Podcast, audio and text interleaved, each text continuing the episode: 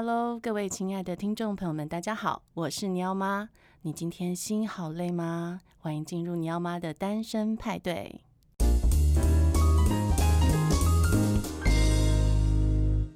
这个人生的排列就跟我讲的初衷是一样的。如果你那个事情很明白，那你牺牲了什么，你也在所不惜。譬如说，像我，其实我这二十年，我晚上都不应酬的，很少很少应酬，除非是很好的朋友。嗯，那。那你当然会拒绝到很多机会啦，譬如说我曾经参加一些所谓创业者社群嘛，对，那你知道创业者都很年轻哦、年轻男生哦、喔，那个他们约时间，譬如说七八点九点，然后到某个酒吧，到某个酒吧，然后弄很久，然后大家哈拉很开心。我不行呢，我到那个时间，我就像是一个好像被自动设定的 那个身心节奏哈。我已经很长一段时间，我每一天都十点半睡觉，然后我从来都不应酬，我就是回生活就在两点一线当中，在在那个嗯，就是每天 repeat。那你说有没有牺牲？我我没有觉得牺牲，我觉得那是一种我自己愿意的专注。因为只要你回头想说啊，我牺牲了我自己来成就了别人，你就会不舒服，你知道吗？你就会觉得说，啊，我好像是一个被迫的，嗯，被迫完成的事情。可是我不是，我我我不是，我是主动的，我是心甘情愿的，因为我知道我的 priority 就是，我就是觉得，那如果要我选，我就这样选，而而我没有别的。机会跟时间了，因为我上班时间那么长，所以我必必然是要把我的下班时间，或者是我有余裕的时间，全部全心全意的呃，在照顾我的孩子，或者跟我的孩子互动。那这样的 trade off，在我觉得在嗯，当你有小孩的这个职业妇女或全职妈妈身上会会蛮多。那反过来，我我也我也认识很多全职妈妈们，然后他们也非常的辛苦。那我我也会劝他们说，像我们很多同事都留职停薪，对不对？对。啊，或者是想要一个妈妈在这个小孩小时候一定会想要，呃，放育婴假，对，啊、留职停薪啊，这是很合理的。我自己也做过，但是我常常就劝他们说，哎，休息一段时间之后，常还是回来想，那你想要什么？你想要什么 lifestyle？那如果你想要这个全职 lifestyle 让你感觉满足，那就义无反顾啊，不要后悔。嗯。可是时时常。在这个全职的生活里面，保持一件事情，就是保持你跟这个世世界的接触连接。然后那个连接呢，它可以带给你一种新的活水。嗯、那它可以帮助你在跟亲子的关系或者跟啊、呃、夫妻的关系里面有不一样的。你你不会怨，你知道吗？对，你做这个角色，你很容易就进入那个怨念怨念深谷里面。但是当你有有机会探头出来，呼吸那新鲜的空气，你会享受。那个 moment，所以你为自己保留，就像你要妈之前也是，你们你会，你有自己的部落格，或者是你有自己的事，有一个出口，对对。而你虽然不是全职工作，可是你是有工作，是的，你是有一个自我在实现的方向，对，那个方向感会带你离开那个黑洞，对，带你离开那个怨念的 怨念的循环里面，然后你会看见你自己，然后你再会满足的回去面对你的生活。那我觉得，呃，这个事情就是常常在我们二十年的育儿生活里面，每一天每天我们要，呃，面对自己，要有一些，要有一些理解吧，更了解自己的需要，然后更了解自己，我我愿意用什么来交换。对对，那就是因为我知道你现在儿子女儿都在国外念书嘛，那所以我也是想问说，是不是呃对台湾的教育没有信心？嗯，很多人问过我这个问题，对，我想应该是。对，然后我也很难解释。不过就是，嗯，我我我小孩，我我老大的状况比较特别，嗯，那他去美国这件事情完全不是我送去的，嗯，因为我我以我的立场，我是非常舍不得，因为你可以想象，就是说他在台湾，以以我可以认识的资源，或者是我我不觉得有问题，嗯，好，那但是他是一个非常。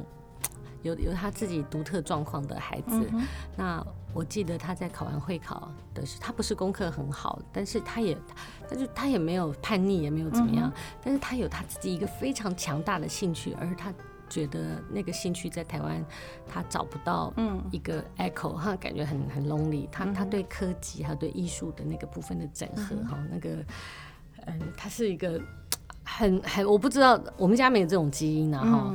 嗯我开电脑常常都会觉得电脑坏了，但是他是他在他从小对这个事情对科技那块里，他就会他就自学，然后他就非常非常有信心，他是一个天生的那个 maker，好厉害。那可是他在学校当然当然是会沮丧嘛，因为台湾嗯十十年前嘛，不是就就那那个时候那个国中几几乎没有出口啊，对啊国营宿舍制国营宿舍制没有这样子。那嗯，在他考完会考，嗯。我已经要填志愿的前两天啊，我们两个在讨论说，哎、欸，他要填什么志愿？因为他考的也不不好不坏也 OK，我我们都还就就觉得说，哎、欸，以他这种成绩，还有以以我们家这种 念书方式，他可以考到一个公立社区 公立社区高中，我觉得很好，就在我们家旁边啊。嗯、他那时候成绩我记得是可以进那个公立的那个复兴高中啊，就就在我家旁边，很近，很近啊，对我觉得很好。然后他就在跟我讨论学校。然后我就说啊，那我们去看。他说他跟我说，他说妈妈，我想要念高职。嗯，我说好啊，那我们去看看高职念些什么这样子。然后我们就打开我们家附近他成绩可以念的高职，打开看到那个课表之后，我跟他两个人都傻住了。就是也是一样国英数社自 书法素质教育这样。然后呃，高一才一堂还两堂什么电子学概论，电子学概论他自学都已经学会了。嗯。然后他就觉得有点沮丧，你知道吗？就是说，因为他跟我讲说，哦，啊，我真的，我真的不要再上高中，再把国中念了再念一遍。是啊。他说我有好多想要做的事情。嗯、他说我有，他他是一个自己会，他他在家就是这样，他自己会想 project。嗯。然后他想 project，他就会想要做出来。这跟你给他的教育方式有关？我觉得他自己是个怪咖。OK。那那当然就是我给他的空间很大啦。大那他他爱怎样怎样，嗯、就是基本上他也没有变坏。然后我。他这个兴趣，我也我也给他相对应的滋养。比如说，哎，我带他去，我刚好采访那个旧金山的 Maker Faire 嘛，哈、嗯，那我知道那个是他的的梦，想，我就让他，我就带着他去，然后他就当我的那个 camera 小弟，你知道，帮那个煎饼给我们摄影，打灯，他说很兴奋，每天非常累。我们出去，我们出去那时候同步要做文字的采访，加上影音的采访，啊。然后每天早上都是八点出门，晚上都是九点才回宿舍。我没有玩的时间，你知道吗？全部都是采访、拍摄、采访、拍摄，还有中间的交通。嗯、可是他那个兴奋哈，因为他就是终于看到那个他向往的、他想象中他向往的那样的一个学习方式，嗯、还有一种做事情的可能性，还有那个领域，嗯，不是他个人的梦想，而是一个可能。是，所以嗯、呃，他那时候他国二，对，国二的时候。我带他，好像是刚好是他生日前后嘛，哈、嗯，我带他去，刚好这个采访，然后他，我觉得那个对他有很大的影响，嗯，影响，所以他就对那个事情充满了向往，嗯、他觉得在美国那个环境里有他所想要的那个、嗯、那个领域，好、嗯，还有那个那那种学习的方法，对，所以那时候他在填志愿。的时候，他就我们本来想说要不要填高职，因为高职的话就比较多手作，对或者是学习一些技术，他他有兴趣的技术的机会。嗯，可是到了高职，那个你那个课表打开，以后发现说啊，他这样，然后都一直强调说考丙级执照、丙级执照。哦、对，台湾最喜欢考证照了。然后呢，我又带他去那个公立高中，当时我们选了两个，应该他都可以进，就在我们家附近，一个是淡水有个竹围高中，哦、然后另外一个是。呃，复兴高中的时候，然后到这些公立高中的时候也是一样的。你到进去了以后，你就看到那个海报开始写说我们 贺英检什么什么什么通过几人，然后这个这边什么什么什么什么医学院什么什么什么，然后奥林匹亚什么什么什么，好累哦。然后在那个环境里面，你没有感觉到一种学习的多元性跟兴奋感。嗯。他回来以后，他非常非常沮丧。嗯。然后有一天晚上，他就跟我讲说：“他说妈妈，我想要去美国念书。”因为他呃小时候在美国生，他有美国的那个呃护照。OK，对。那他姑姑，我们家很多亲戚在那边，他姑姑就说啊，你要早点来，你来念书啊，怎样的。可是他英文太烂，你知道，他那个宅男的英文很烂，他从来我们家从来没有想过这个可能性.因为他那个他他本人就是对那个语，他也不是语文表达很好的人.所以对语言语文这些东西他都。哦，向来就是对很排斥，嗯啊，可是可能就是因为那个向往大到那个动力，这个动力大到他竟然愿意选这个选择。我当时就劝他说：“我说要不要我们先上一年高中？因为他觉得国中太苦了。”嗯，我就说也许高中不会像国中那样，嗯、高中会好一点，因为高中分流了嘛，哈。说我们要不要先上一年高中？如果真的你觉得没有办法，还是没有办法，你还是觉得说没有你想要的那个方向，我们再来考虑。对，好，去去美国。那他跟我讲说，他说他自己，他觉得他自己是一个比较难适应新环境的人。嗯嗯如果说，嗯，他要适应两次，比如说在这边不习惯一年，我好不容易进入这个环境，然后又要再换到换到美国，他觉得这样很浪费。也是，对，他说如果要适应，那就不如就一次适应好就好了。可是你知道做妈妈怎么舍得得？她那时候才九年级。对呀。然后我就想说，我就说那有没有别的可能性？哈，然后还有我就跟他讲说，我就说我。对我来说，我我当然是舍不得，而且我又觉得，我们对那个不用想着想到泽泽要去美国的话，就要哭了。对啊，对我怎么我怎么妈妈怎么舍得舍不得？对呀，好小哦，好小。然后他就跟我讲说，他说嗯，他说嗯，他说妈妈你让我试一试这样子哈。嗯、然后我当时就觉得说，哎呀，一个孩子有这种有这种向往，我觉得那个时候就是说，他有一种觉得嗯。他不服气，对对，就觉得他他想象的他不是一个那么糟的人，然后他不服气，说他其实他是有好多好多想做的事情，他只是没有这个机会跟没有这个资源可以做，嗯、然后没有这个机会跟资源可以学，他想证明他自己，他他想要，呃。他那他觉得那条路是他是活的，他想要试试看。嗯，哦，我真的是百般的舍不得。所以很多人会认为问我说啊，是不是我觉得台湾的教育不行啊，或者怎样怎样？其实坦白讲，我我我我孩子去美国念书的这个历程完全不是这个这这个路线的，就是是他自己的一个选择，积极的他的选择。那对我来讲，其实如果我的孩子愿意留下来。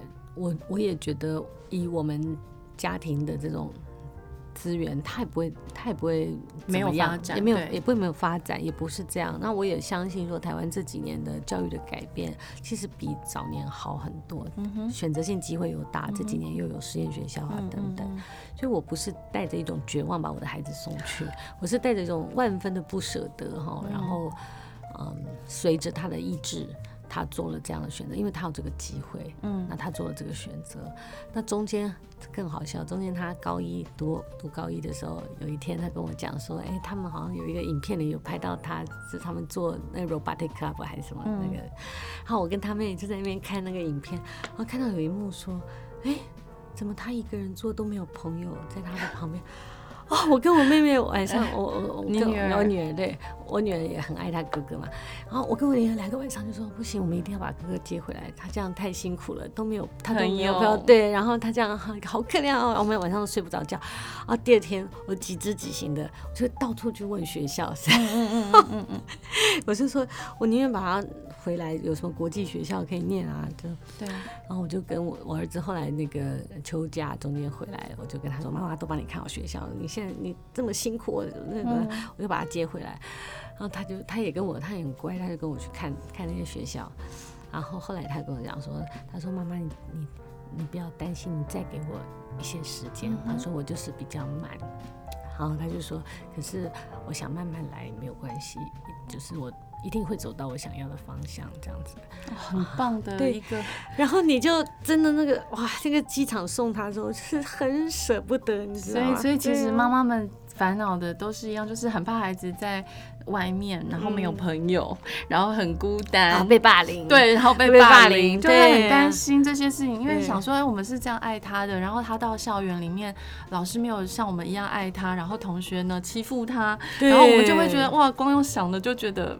没有办法让孩子离开我们，可是你知道，终究有一天他是会进入社会，终究的。还还有一个是我从我儿子身上学到的说，说当那个向往够大的时候，哈，他会他他会比我们想象中勇敢。对，他因为他有他非常想要的东西，真的就是你你不要给教他怎么样做一艘船呢，你你只要教他向往大海。我都忘记谁讲的，嗯、我觉得这是非常有道理，因为那个大海就在前方，他想要。穿过这个海洋，他想要去到他想要的地方，他就会自己学会啊、呃，怎么坐船，怎么求生，怎么哈、哦，怎么怎么怎么渡到远方。那个东西都是我们现在爸爸妈妈很强调，就是很担心说啊，我要给他，我要我要灌输给小孩这个知识、那个知识、嗯、这个这个能力、那个能力。可是我们忘记先带他，或者是说先帮助他看到他要的那片海洋。所以他可能其实是要去森林的，但你教他坐船的技术是一点用都没有，是真的。所以，嗯、所以你自己本身是怎么看待精英教育？因为其实台湾蛮多家长还是在希望是精英教育的这一块。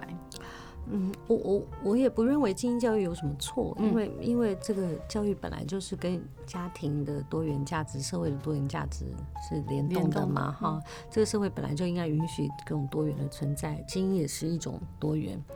那只是说，嗯、呃，当当我们希望孩子成为。一个所谓的精英的时候，嗯、我觉得我们家长必须稍微 aware 一点的是说，现在社会跟以前不一样，对，他想要的精英也不一样了，对。对。然后现在的孩子跟我们，呃，活着长大的年代很不相同，他的资讯收集太容易了。他今天如果想要学。他什么都学得到，他不需要进到学校。真的，真的，现在的资讯多到，你你看现在小孩，像我小孩学吉他在 YouTube 上学啊，嗯，然后他们要学什么什么滑板啊、丢球啊，什么东西在 YouTube 上搜一搜，全部，都有全部都有。问题是他不想。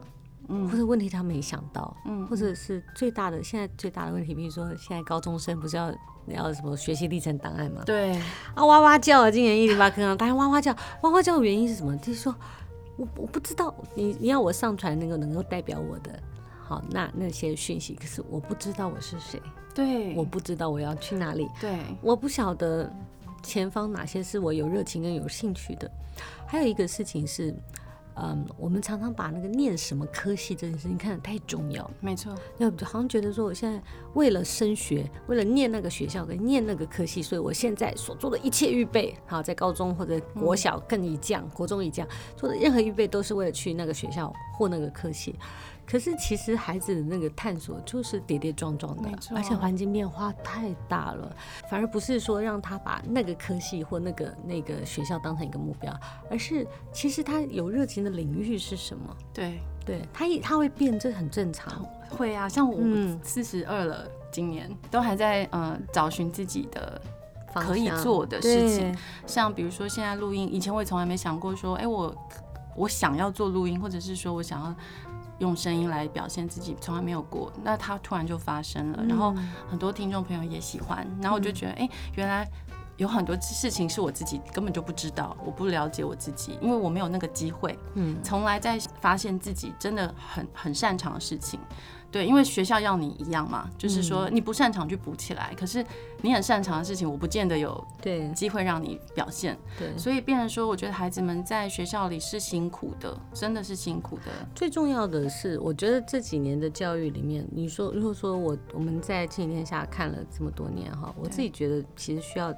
调整的一个很大的迷思是这样的，就是说过去的教改哈，从我们呃痛苦学习到快乐学习嘛，哈，大家就觉得哦，我们现在应该要让小孩啊那个呃多元快乐啊，哈、嗯，这个，但是我觉得这个方向，嗯、呃，都不是最终最重要的事，因为啊、呃，当你找到你想要的那个。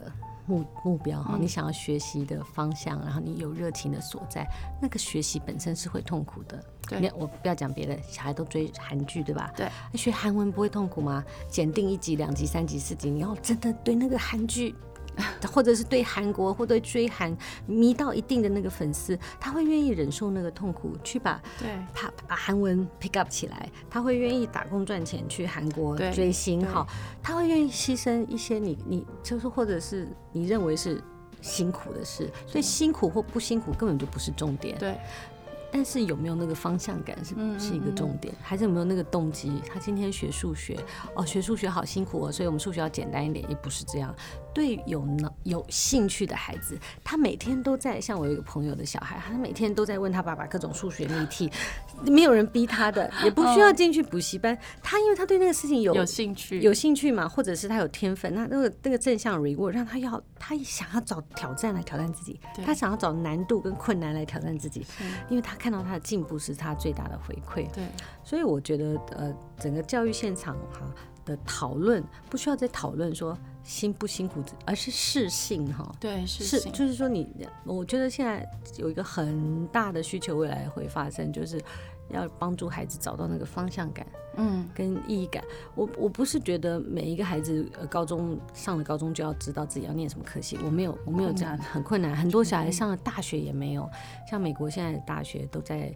呃，有一个新的这个需求，就是大一、大二不分系，也不分院哦。嗯嗯嗯。因为很多人大一、大二都不知道自己要什么，因为世界太复杂，工作样貌太多元，他可他可能不知道自己到底真的要什么，可能要进去做不同的选课啊、探索啊，才能形成。对。但是我们可以在小孩在小的时候，或者在他这个学习阶段里面，保持他那个不灭的好奇心跟热情，还有保持一个练习，就是说让他能够。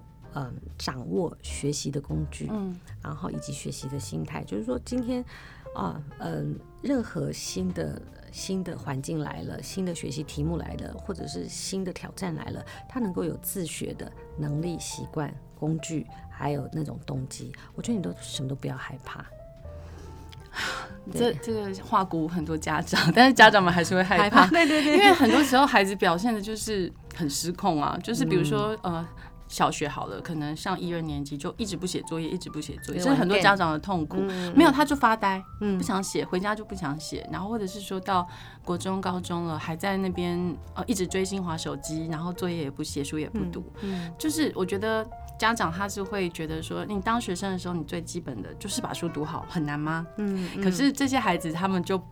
觉得很难啊，他就觉得他不想做这个事情，可能就是要了解那个呃问题背后的问题。对对，就是所以我觉得家长是不是其实还是要去倾听，就是说，但是我觉得呃你要突然跟孩子。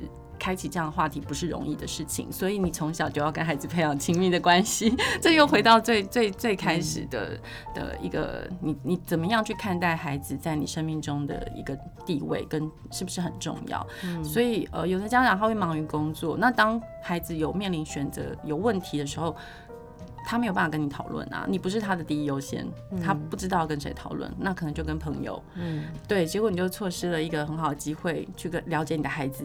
对不对？所以我，我我我自己认为，还是说，嗯、呃，如果你有一你有了一个孩子之后，其实还是要跟他们建立很多很多信任的关系，不然到青春期以后很困难，很困难。然后，我觉得所有的爸爸妈妈都可以，呃，稍微放松一些啊，就是说放松一些，就是说，哎，不要急着告诉他什么，就不要急着告诉他孩子什么。其实孩子从小。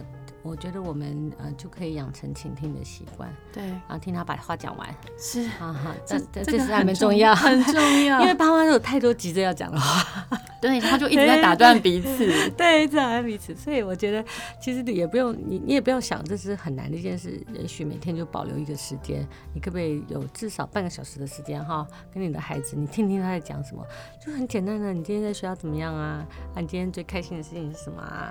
那个谁谁谁怎么样啊？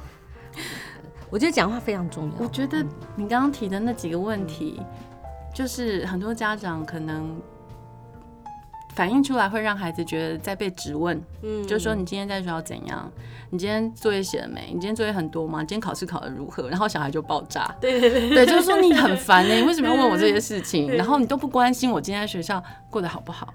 可是当我们问他说你今天学校开不开心？他说差不多。然后你也会很受挫，就是就是那个彼此之间对话一直对不上来。可是可是我觉得那个心意是重要，就是说你是怀着什么样的心情去去关心他，孩子是可以感受到。所以我其实像我现在是还蛮坚持，我每天都自己去接。你要对，因为很远，在北宜公路嘛。可是无论什么事情都阻挡不了我回山山里去接他。因为在车上是很好的谈话，很好。然后我喜欢他下课看到我，然后我们就可以嗯，在那个小小的散步跟小小的车程里面呢，就聊一下说你今天。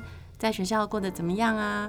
然后呃，谁谁谁怎么样？对呀，哪个同学什么事情啊？那我觉得培养出一个习惯之后，其实他很多事情都很主动会跟你分享。对对，男生其实特别不容易。对哦，女我们家一男一女，我们的女孩哈，你不用问，她就每天好呱啦呱啦。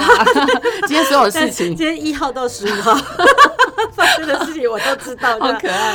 然后那我们家那男生呢？你问他说，哎，今天好玩吗？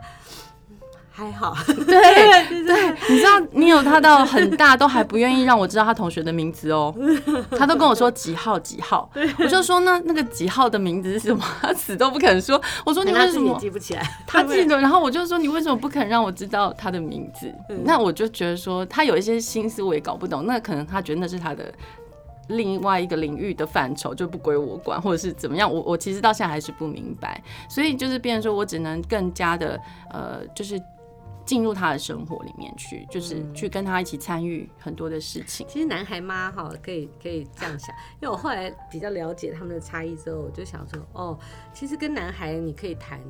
你其实他大了以后，你真的可以谈那种国家大事。他对那个事情非常有兴趣。他现在就都跟我谈这些。对，对，他对那种，那女孩因为女孩很在意那个关系，平行同才的关系，所以女孩会跟你讲每一件他他朋友的细节。可是男孩不是，他对事情比较对，他对那个 action，男孩对 action 行动比较有反应。然后他那个，所以你看小小男孩的日记都是我今天。做了什么？做了什么？做了什么？做了什么？什么 ending 这样，然后小孩里面没有情绪，那些女孩子就会从云呐，对对对，从天空一直到地面这样，很好笑。对啊，所以所以聊天其实也是也是，像我现在我跟我儿子都一定要谈川普啊，美国政治啊，然后。他追的那些科技艺术家的 IG，我也会追啊，哦、因为不然你没有话题讲，你知道吗？对，他讲什么，我们参与不了。对，所以像你要妈从从以前开始在做那个亲子共读，我就觉得蛮重要，因为你跟小孩有什么话题，坦白讲，你需要讲完以后，他也说还好，其实也真的就是还好、啊。对对，就像你上班，你问人家问你怎样，你就说好累，然后对，是 很难很难诉说嘛。那其实一个好的。谈话素材是非常重要的。那我觉得小的时候一起共读，不论是绘本啊、书啊，或者是现在有很多很好的影片，我觉得那都是我们创造那种谈话素材、累积这种幸福回忆一个非常好的素材，又便宜。对，你知道我因为以前共读数量很大嘛，其实家里绘本超级多，然后就最近一直很想清绘本，然后可是。你有他一本都不准我丢，因为都是他的童年记忆，对他对他现在完全不会看，可是他不准我丢，嗯、他就说那都是他的，然后就是。他记得那种我抱着他，然后这样子每天好长时间一起在共读的那种幸福的感觉，嗯、你怎么能把幸福的感觉丢掉？对，嗯，所以对他。不是不是只是一本书或者学什么，所以很多家长有的时候会很激动，说：“哎、欸，这个有没有学成语？这个里面有没有学什么？”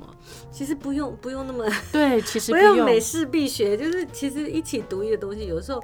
只是快乐，就是开心而已。对对对，那其实前前一阵子我我去采访了那个华山的那个那个总监，呃，林普，他们在做那个表儿童亲子表一节，嗯，然后呃，我就我就采访了，然后。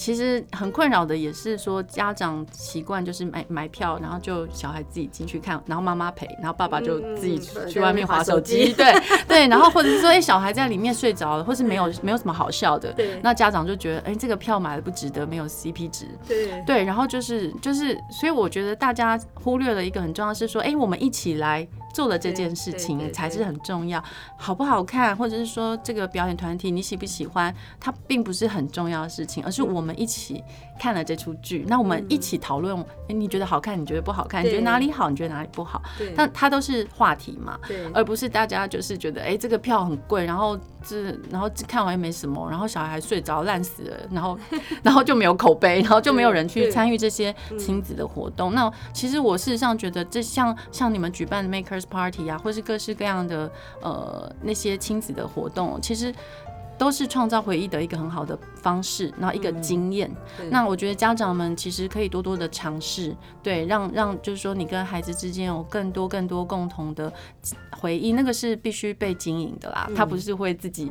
就是你放在那边两个人，然后自己就会发生什么回忆？不会，对，就跟经营夫妻关系、男女关系都是一样的，这些都是要经营。所以，呃，今天非常的荣幸邀请到齐宇来跟我们分享那么多他关于教养教育啊，还有他自己人生职涯的一些看法。那我们今天非常感谢他，希望下次还有机会呃访问到齐宇。谢谢尼奥妈，谢谢大家，谢谢，拜拜。拜拜。